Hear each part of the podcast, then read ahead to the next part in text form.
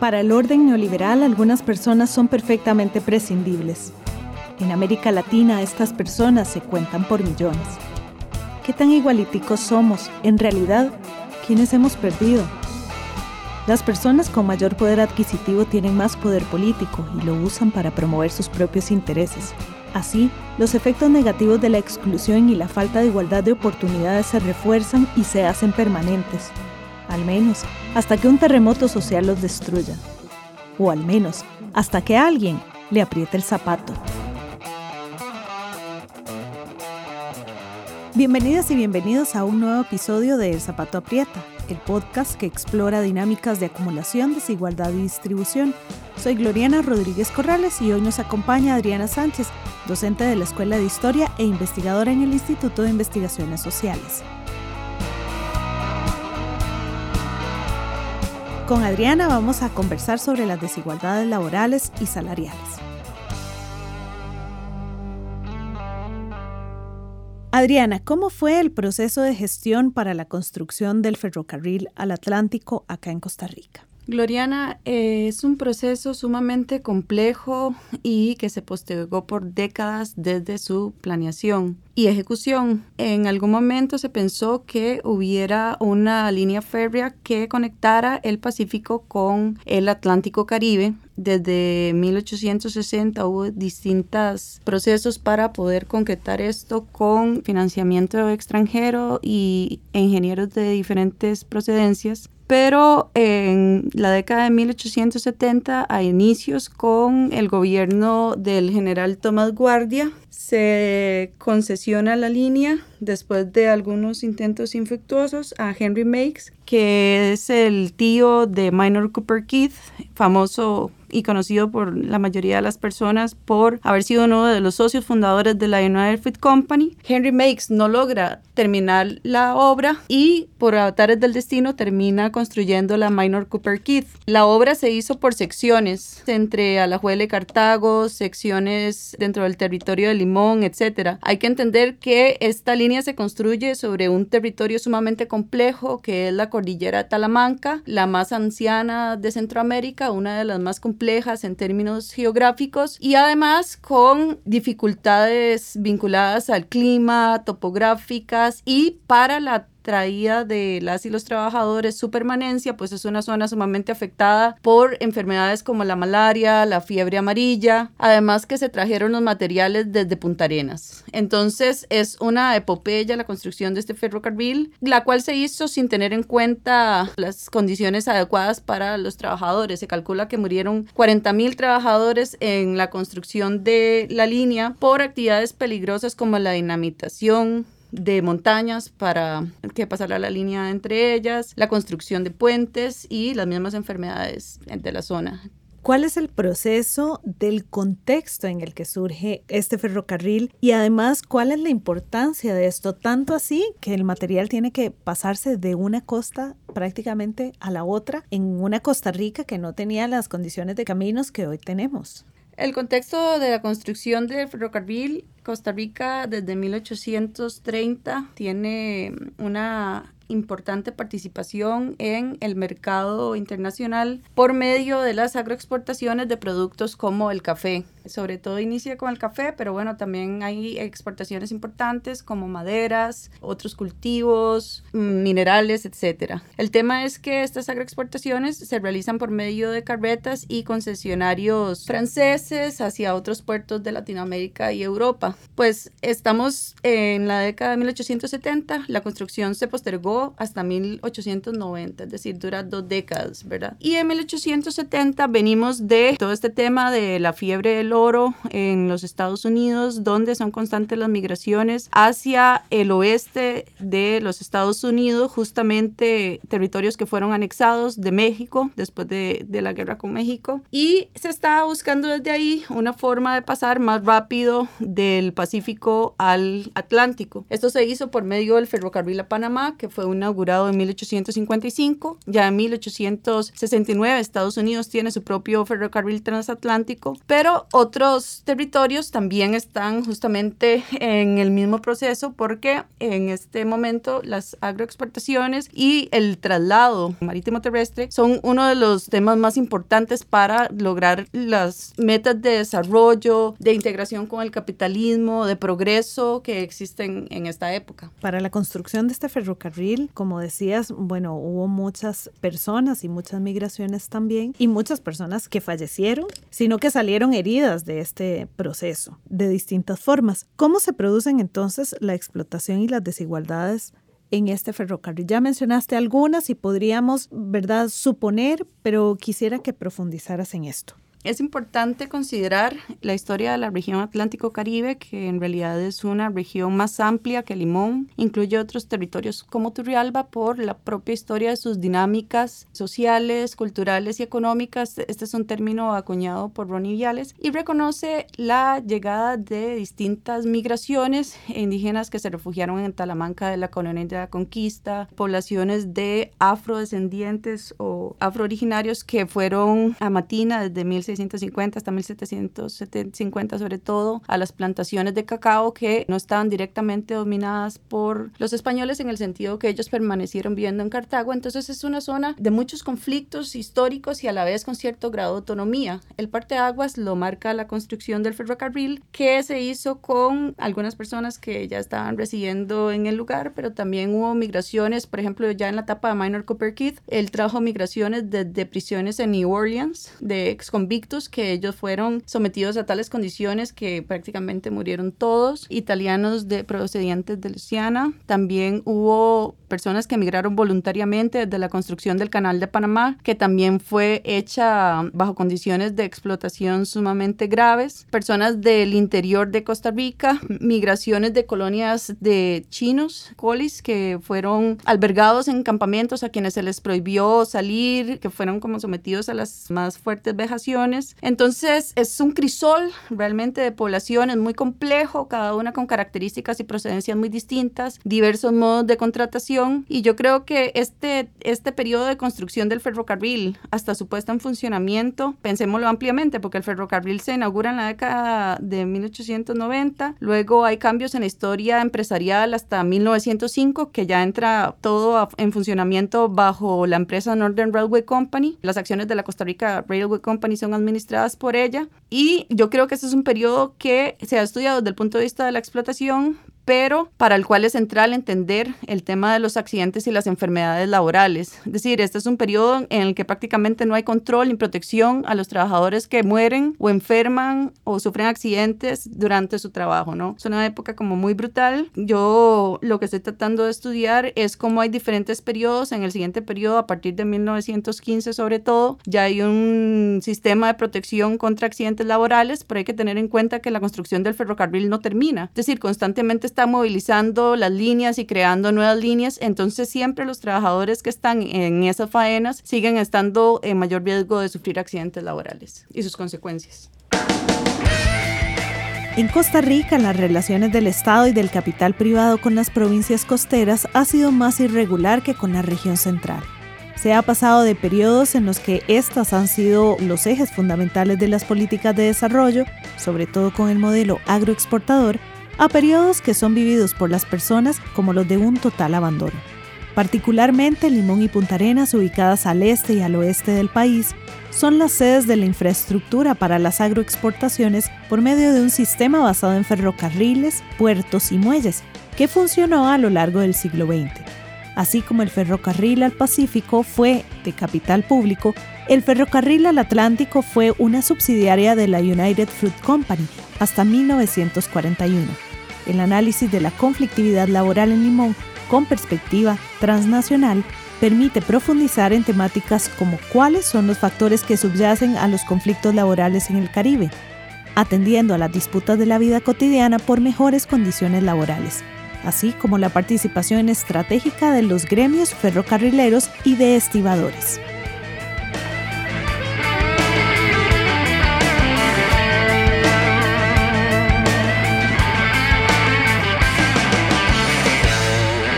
Adriana Sánchez, hoy en El Zapato Aprieta.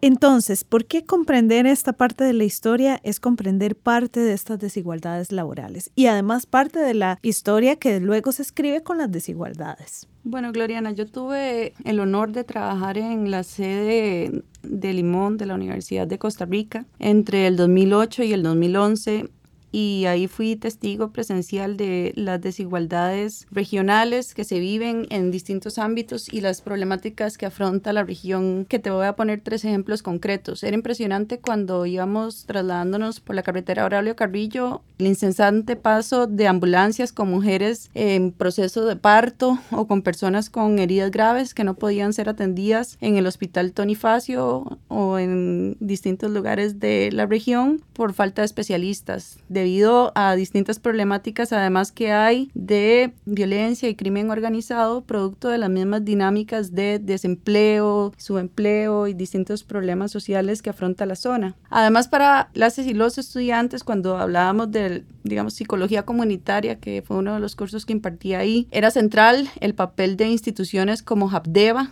que prácticamente lleva el norte en muchas de las políticas de desarrollo después del terremoto de Limón. Pensemos en todo el proceso de reconstrucción, apoyo para vivienda, apoyo para procesos culturales y educativos, para deportes, etcétera. Entonces, en ese momento justo estaba siendo mancillada la institución, ¿verdad? Porque son muchos intereses entre tratados y convenios que obligan a abrir distintos servicios como los puertos, intereses que se está moviendo desde San José, porque ese es otro tema, ¿no? Eh, San José tiene una relación extractivista con sus dos puertos, Punta Arenas y Limón. Cuando son el motor para las agroexportaciones, Limón y Punta Arenas están en mejores condiciones. Con el cierre del ferrocarril, producto del pacto Calderón Figueres en 1995, se va dando un proceso cada vez más grave de degradación, de pérdida de empleo, de cambio en la producción y en las agroexportaciones. Y en tercer lugar, es visible que las personas que trabajan en las agroindustrias, sobre todo cultivando, están mucho más expuestas al uso de agroquímicos y por tanto tienen mayor riesgo de enfermedades como cáncer vinculado al uso de agroquímicos, pero también cáncer de piel por las lagras, extensiones de jornadas bajo el sol, sin protección, etc. Y ni qué decir el tema de la carretera. Es decir, hay un tema, a pesar de que fueron el puerto para nuestras agroexportaciones, no hay una carretera hacia Limón exenta de peligros. Constantemente hay derrumbes, hay muchas dificultades para atravesar la zona y eso afecta también las iniciativas de pequeños y medianos agroproductores de comercializar por sí mismos sus productos. Entonces, realmente el tema de las desigualdades en Limón es algo que se tiene que ver históricamente, eso no se explica con lo que está sucediendo hoy, sino que es necesario ver cuáles han sido los procesos que generan desigualdades laborales en la región en relación con otras regiones y con el Gran Caribe. Así que lo que yo estoy haciendo es una investigación de cómo se producen las desigualdades laborales, la historia empresarial de la United Fruit Company y la Northern Railway Company, los conflictos laborales, la historia del sindicato de trabajadores del ferrocarril y el tema de la desigualdad en la exposición a accidentes laborales. Entre 1800 1999 y 1970.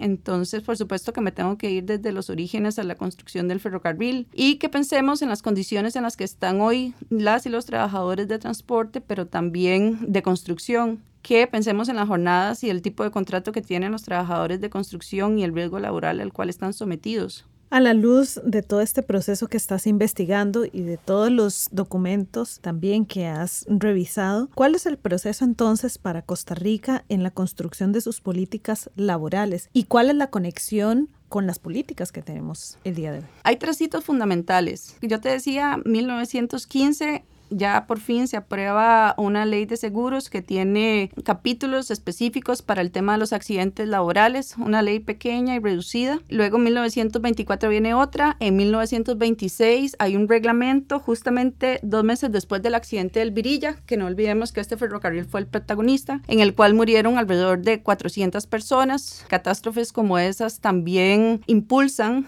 la legislación de protección laboral, cosas que ya se estaban discutiendo, pero es claro que hay sino una relación de causa-efecto, por lo menos un impulso a partir de esto. Entonces, el tema de los accidentes laborales es fundamental porque es posible estudiar y analizar no solo las condiciones de trabajo en las cuales están las y los trabajadores, sino además cuáles son los factores de protección, de prevención. Las políticas de prevención de accidentes no, no emergen todas aquí. Tratándose de la Northern Railway Company, una empresa transnacional, yo lo que tengo que hacer es leer las discusiones que se están dando en 1910, en 1920 en las revistas de medicina, sociología, las asociaciones de trabajadores y las uniones y empresarios también respecto a cómo prevenir y paliar los accidentes laborales. Entonces hay una transmisión desde allá, es decir, no podemos pensar que todo se limita a lo nacional, sino que es en realidad una relación sumamente compleja. Luego en 1900 30 viene el problema del desempleo, es decir, no es que el desempleo emerge ahí, pero empieza a, tener dimensiones estructurales importantes. Antes hubo políticas como las leyes contra la vagancia que más bien penalizaban al que no se estuviera trabajando en la época de la escasez de mano de obra y la escasez de brazos, ¿verdad? Que decían los gobernantes liberales del siglo XIX y principios del XX. Aquí el desempleo emerge como un problema y se empiezan a crear asociaciones de desempleados pero también el Partido Comunista y diferentes formas de organización sindical, no necesariamente comunistas, empiezan a tomar fuerza o mayor fuerza, porque en realidad la década de 1920 es muy importante en la creación de sindicatos y se empiezan a crear cada vez más organizaciones sindicales de diversa naturaleza. Pero no pasa con la Northern Railway Company, en realidad ellos tienen mecanismos para coercionar y controlar a los trabajadores en contra de la formación de uniones y es hasta 1942 el, el 18 de julio en el contexto de la discusión del Código de Trabajo y la aprobación de las garantías sociales que garantizan la libertad de unión que se forma el Sindicato de Trabajadores de Ferrocarriles. Justamente 16 días después del ataque al buque San Pablo que causó la muerte de más de 20 trabajadores y estibadores de muelles y marina de la compañía.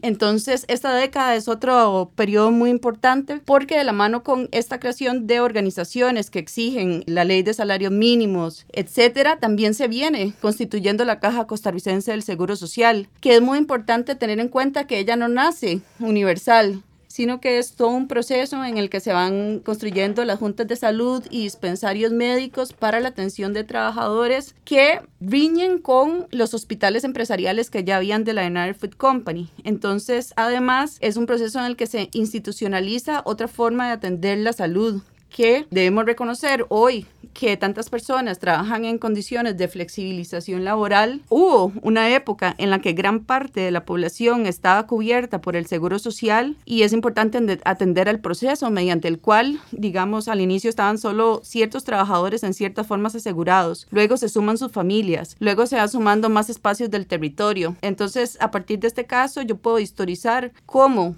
se puso en ejecución esto, porque una cosa es la ley y otra cosa es la práctica. Desgraciadamente no siempre van de la mano, aunque a veces es mejor esto, dependiendo de la ley. Para reconocer cuál ha sido el proceso para todas estas consecuciones laborales y consecuciones en términos de protección de la población que hoy están siendo amenazadas y atacadas y que ya han sido muchas de ellas debilitadas, como el caso de Habdeba. Adriana, ¿cuáles y cómo se relacionan estos puntos que hay de encuentro para estas políticas laborales con las protestas que también hemos de decir que son muy importantes para la historia de Costa Rica? Porque además una cosa es pensar que la ley llegó, que se puso y que todo el mundo la acató, como bien lo decía de la ley y la práctica, pero además de cuando la gente se ve asediada, cuando la gente se ve acechada, cuando la gente se ve explotada, ¿cómo afecta a la región? pero también cómo afectan a las políticas que se emanan de San José. Otra tesis de fondo es que la región Atlético Caribe es el tubo de ensayo de muchas formas de represión y coerción en contra de las protestas laborales. Una de sus manifestaciones más importantes es la huelga, pero no es la única, porque la de 1945 el Código de Trabajo establece el tema de los salarios mínimos. Entonces se crea una comisión que tiene que ejecutar el reglamento de salario mínimo, porque esto es todo un proceso Entonces la Northern Railway Company, la gerencia reclama y dicen, pero ¿cómo es posible que nosotros nos apliquen esto si nosotros somos los que pagamos los mejores salarios en Limón, si pagamos mejores salarios que el ferrocarril del Pacífico en Punta Arenas, que es del Estado? esto es una injusticia. Nosotros tenemos nuestros propios mecanismos y ustedes no pueden venir a decirnos a nosotros cómo ejecutar. Entonces hubo una serie de reuniones entre la gerencia y entre la comisión mixta liderada por Rosister Carballo y justamente estamos además en época de la Segunda Guerra Mundial. Entonces la empresa constantemente manifiesta que hay pérdidas, que bajan las agroexportaciones y además hay un déficit para la adquisición de gasolina y bueno, de petróleo y, y para la adquisición de hidrocarburos para su funcionamiento y también para el funcionamiento de la FANAL y de los hospitales. Entonces estamos en una época sumamente convulsa y compleja. Hay algunas negociaciones con el sindicato, la Asociación de Trabajadores de Ferrocarril, con la Confederación Federación de Trabajadores de Costa Rica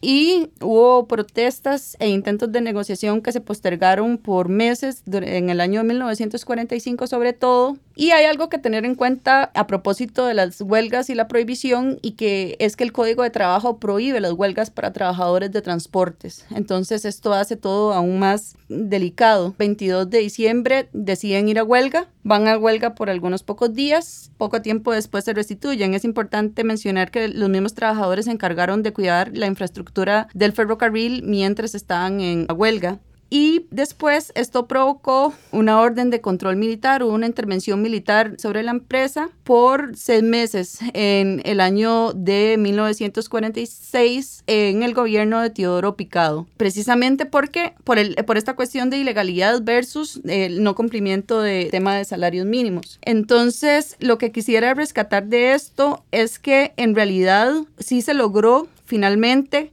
que la empresa mm, diera el brazo a torcer y dieran los incrementos salariales que negaban poder hacer porque este tema también de las finanzas empresariales es muy complejo. Hay que leer con lupa los informes empresariales que habían sido ya objeto de peritajes de representantes del Estado que argumentaban, es cierto, ellos no tienen cómo hacerlo. Y también dieron el brazo a torcer respecto a mejoras en ciertas condiciones de trabajo que, que reclamaban los trabajadores en cuestiones más específicas. Entonces, este tema de la protesta es necesaria y es importante por eso estudiarla. Y estudiar el papel que ha tenido a lo largo del tiempo para lograr mejoras en las condiciones, no dar por sentado las cosas. Y eso es algo que solo desde la historia se puede hacer, por lo menos en el largo plazo, con mucha paciencia, es decir, necesita muchos años de trabajo para poder llegar a explicar esto más en términos de procesos y poder eh, establecer como periodos y momentos importantes para cada una de las cuestiones. Por ejemplo, en la década de 1950 hay mucha efervescencia, hay muchas reuniones de sindicatos en Limón, de confederaciones internacionales sindicales, que además se presentan a sí mismas como anticomunistas, es decir, como que es más importante proteger los derechos de los trabajadores y no permitir que entre el fantasma del comunismo ante tanta desigualdad e injusticia. Es una época en la que estamos en la Guerra Fría y hay dos bloques ideológicos de poder, económicos, etcétera. Así que son momentos en los que se hacen concesiones.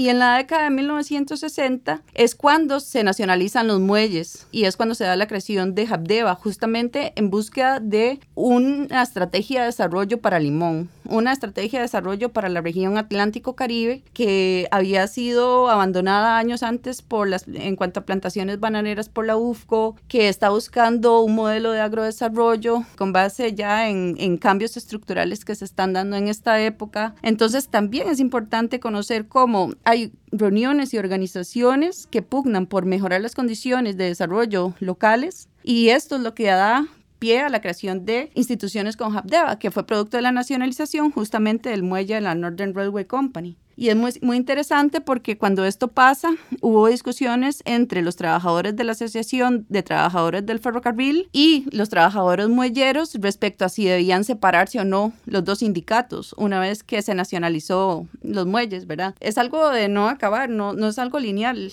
es una historia sumamente compleja. Y a esta complejidad quisiéramos agregar dónde está el género y la etnia en estas desigualdades laborales en el Caribe. Hasta 1950 que hay una clara feminización de la fuerza del trabajo en el ferrocarril. Es decir, antes de eso, desde los inicios, digamos, en, en la United Company hubo una mujer dirigiendo un departamento muy temprano, pero a nivel de los Estados Unidos. Y las mujeres como entre 1910 y 1920 principalmente tuvieron puestos como secretarias, aunque en muchos casos en Costa Rica los secretarios de las gerencias administrativas eran hombres. En limpieza, en cocina, y en telégrafos y telecomunicaciones. Es decir, la primera jefa de departamento en Costa Rica fue María Montealegre en el departamento de telégrafos y telecomunicaciones. Pero ya a partir de esta década más bien hay un pulso a la feminización de la fuerza de trabajo. Usted puede observar en la historia oficial de la Northern Railway Company las fotografías en oficinas centrales ya se habían pasado para San José desde 1941 cuando se dieron de la United Food Company. Hay una importante participación de mujeres en la fuerza laboral, aunque nunca en los puestos de conductoras y en el equipo de transportes en general, ¿verdad? Que es algo que se mantiene hasta ahora, creo. Es decir, es difícil ver mujeres conduciendo ferrocarril, que es algo que tenemos que pensar, ¿no? Son barreras estructurales que tenemos hasta hoy. Y el tema de la etnia también es sumamente importante porque cuando yo estudio las planillas de accidentes de seguros desde 1920, 30, 40, etcétera, yo veo que a pesar de la participación de trabajadores que son calificados o clasificados como nativos y trabajadores de color, porque esa es la clasificación que usa la empresa. Hay una sobreparticipación de afroantillanos en accidentes laborales y lo comparamos con el total de la planilla, más o menos el 25% de los accidentes laborales los sufren afroantillanos. También de obreros no calificados, no solamente afroantillanos, sino migrantes de Nicaragua, del interior de Costa Rica, etcétera, que son obreros no calificados y que tienen contratos por horas o contratos por día, contratos por menos de 30 días, no te aseguran contra accidentes. Es decir, por lo menos no te dan una indemnización contra las consecuencias de los accidentes. Entonces son trabajadores poco calificados y desprotegidos. La mayoría de quienes sufren accidentes son hombres. Digamos, de las planillas que he analizado, solamente hay una mujer y quisiera cerrar un poco con eso, que es una mujer que trabajaba en labores de limpieza en las cuarterías de la Northern Railway Company y su accidente fue con una ratonera que había debajo de una cama. Se prensó la mano en la ratonera, que no es algo poco importante, es decir, es, es una situación que, que te habla de que estaban también ahí en condiciones insalubres en medio de ratoneras y habrá que ver también qué medidas de protección y seguridad se hizo para los trabajos femeninos los trabajos que son ejecutados por mujeres, porque sí hay reglamentos de seguridad para transportes, hay reglamentos para los trabajos en talleres mecánicos, pero yo no he encontrado ningún reglamento para proteger a las mujeres de limpieza o a las cocineras de accidentes laborales, ¿verdad? E incluso la legislación las protege distinto a ellas que a ellos. Lo que la legislación de accidentes laborales, e incluso el código de trabajo más protege son las extremidades superiores e inferiores. Y ese es otro, otro tema, el tema de que son regulaciones creadas en función de la industrialización laboral, donde somos vistos nuestro cuerpo como máquina que ejecuta trabajos con otra máquina, ¿no? No protege igual al trabajo doméstico y al trabajo agrario. Y bueno, hablando del presente, eso es algo que tenemos hasta hoy los trabajadores agrarios y las trabajadoras domésticas o las trabajadoras agrarias y los trabajadores domésticos no están protegidos por, de la misma manera por ninguna legislación laboral. Adriana Sánchez, gracias por acompañarnos en El Zapato Aprieta. Escucha todos nuestros episodios en SoundCloud y en Spotify. Puedes tener más información en nuestras redes sociales. Soy Gloriana Rodríguez Corrales y esto fue El Zapato Aprieta, una coproducción entre Radio U y el Programa de Acumulación, Distribución y Desigualdad del Instituto de Investigaciones Sociales de la Universidad de Costa Rica.